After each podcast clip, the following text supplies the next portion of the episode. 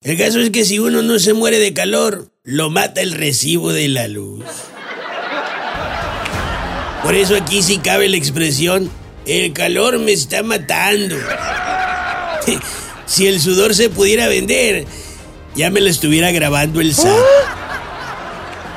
Y uno pudiera decir, ¿no? Ya, ya pronto van a llegar las lluvias como debe ser. Pero siempre olvidamos que las lluvias llegan como llegan ahora los plebes a las fiestas. Bien tarde. Y todavía falta la canícula.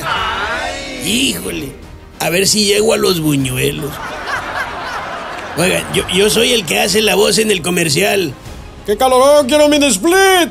La neta es que me sale del corazón. Y la neta, hoy les hablo tanto del calorón, a ver si con esto, pues se les baja la calentura política. Ay, no, ¿qué es eso? Porque aquí en Sinaloa, hasta cuando no hay proceso electoral, hay calenturas y calenturos políticos. Yo me pregunto, ¿qué le ven? Si el hueso cada vez está más seco y desabrido.